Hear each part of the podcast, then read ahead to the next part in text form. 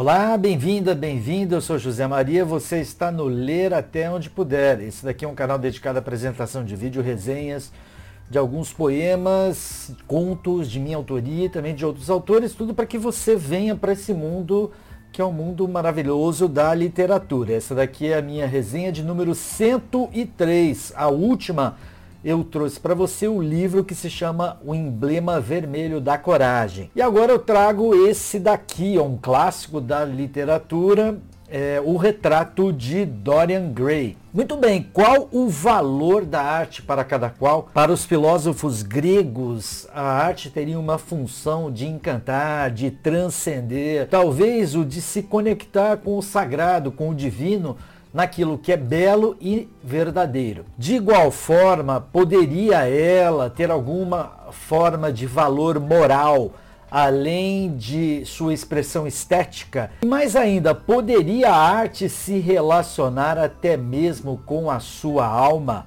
Então, esses são os conceitos, esses questionamentos que serão tratados no clássico, a obra, é, o retrato de Dorian Gray que é um livro que aborda a questão da troca estética da beleza de um quadro pela alma daquele que foi o seu figurante. Em que pese o autor Oscar Wilde sempre afirmar o oposto ao defender que a arte não teria qualquer valor referencial ou moral além daquilo que se expressa por ela mesma. Então a arte seria a arte por ela mesma. Essa daqui é a história de um jovem rapaz de beleza singular que se dispõe a ser pintado em um quadro que, quando ele é finalizado, permite uma clara percepção de que se trata de uma obra de distinta beleza, a ponto de trazer um grande fascínio ao próprio retratado, aquele que foi pintado, que tal qual Narciso fica totalmente apaixonado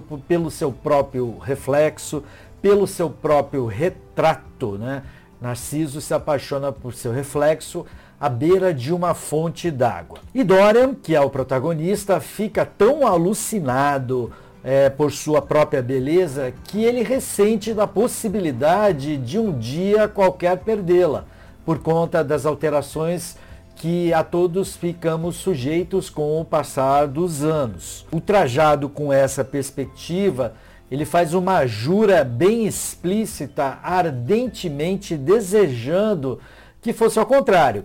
O belo retrato deveria envelhecer, mas a sua pessoa conservaria a mesma beleza e juventude para todo sempre. E tendo o destino atendido, não haverá demora do protagonista compreender a verdadeira natureza desse pacto, o de que o quadro irá se apropriar da sua alma na verdade. E somente este quadro sofrerá por todos os males que Dorian eh, irá cometer. Desta forma, o personagem ele ficará livre para fazer qualquer tipo de escolhas sem se importar com quaisquer consequências. E se o enredo ele trata de escolhas e consequências, abordará também as questões como o poder das más influências, ao estilo daquele ditado: diga-me com quem andas, que eu te digo quem és. Em seu ciclo de alta sociedade,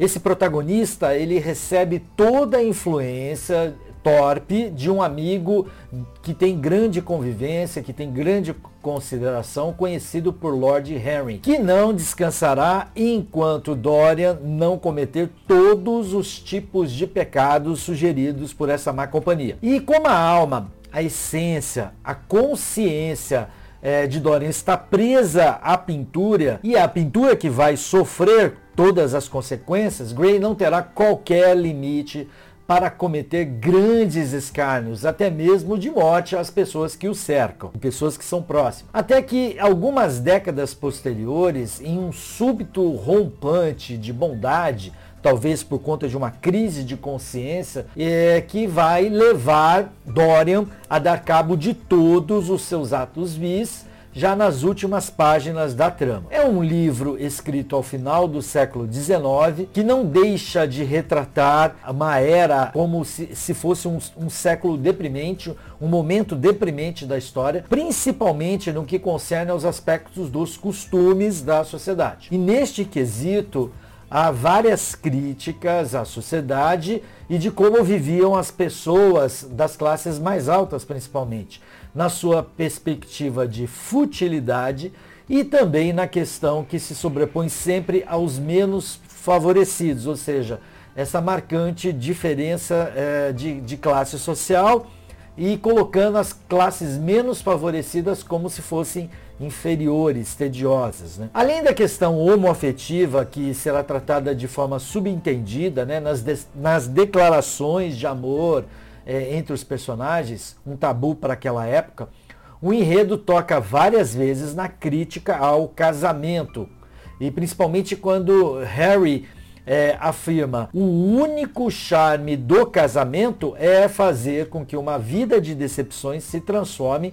em algo absolutamente necessário para ambas as partes. Né? Uma crítica bem forte aí, um desdém ao casamento. E, e o Lord Henry, né, que também é, é, é conhecido como Harry, ele segue em uma postura, por que não dizer misógina, quanto às mulheres, né, é, a essas se referindo. Nenhuma mulher é um gênio as mulheres são um sexo decorativo. Nunca tem nada a dizer, mas dizem-no com encanto.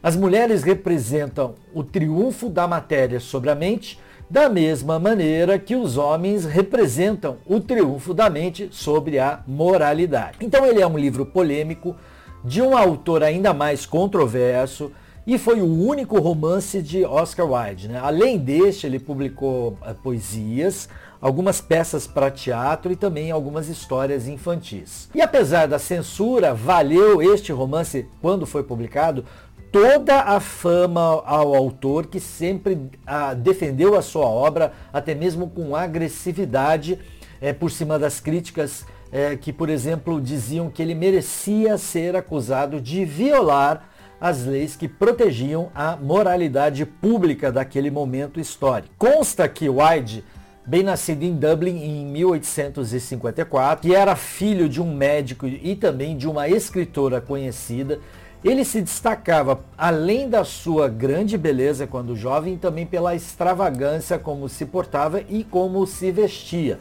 E desde cedo ele foi tendo alguns prêmios por conta das suas publicações literárias. Aí ele se tornou um pai de família, acabou se casando, tendo filhos, né? Parece que ele cansou do seu casamento e, e foi para um relacionamento com Lord Alfred Douglas, também uma personalidade conhecida da época, que desagradou em muito o pai desse Lord Douglas, que processou Oscar Wilde e fez é, Wilde ser condenado à prisão por difamação e sodomia, o que arruinou a sua reputação, o deixou pobre e o relegou a, uma morte solitária, afastado da sua esposa e dos seus filhos e também é, do ciclo é, da sociedade e apenas na a, a convivência restrita a um ciclo é, pequeno de amigos. O que fez com que ele tivesse uma doença né, e uma morte prematura nos seus 46 anos de idade. É um romance que inspira o mito de Fausto, dentre outros, né? nas noções é, também de alma de Platão, que ele fala muito da questão da alma. Fala também na questão do amor, principalmente de uma visão shakespeariana, em Ofélia de Hamlet. Trata o hedonismo, trata também do culto à beleza e o esteticismo, né? E da duplicidade moral que algumas pessoas possam viver. Como clássico de todos os tempos, é, são pouco mais de duzentas e poucas páginas que podem ser lidas de maneira bem rápida, em que pese a linguagem de época, né, é, talvez um pouquinho rebuscada, e a quantidade de diálogos que às vezes é um pouco cansativo né, entre os seus personagens. O que não impede a total graça de tomar contato com um livro único e necessário de ser lido ao menos uma vez na sua vida. Né? Fica a dica para você. Também eu deixo aqui uma outra dica é, de leitura, de vídeo resenha que eu fiz. Vamos ficando por aqui. Siga o hashtag Tudo Junto Ler até onde puder. Muito obrigado pela sua atenção. Paz e bem a você.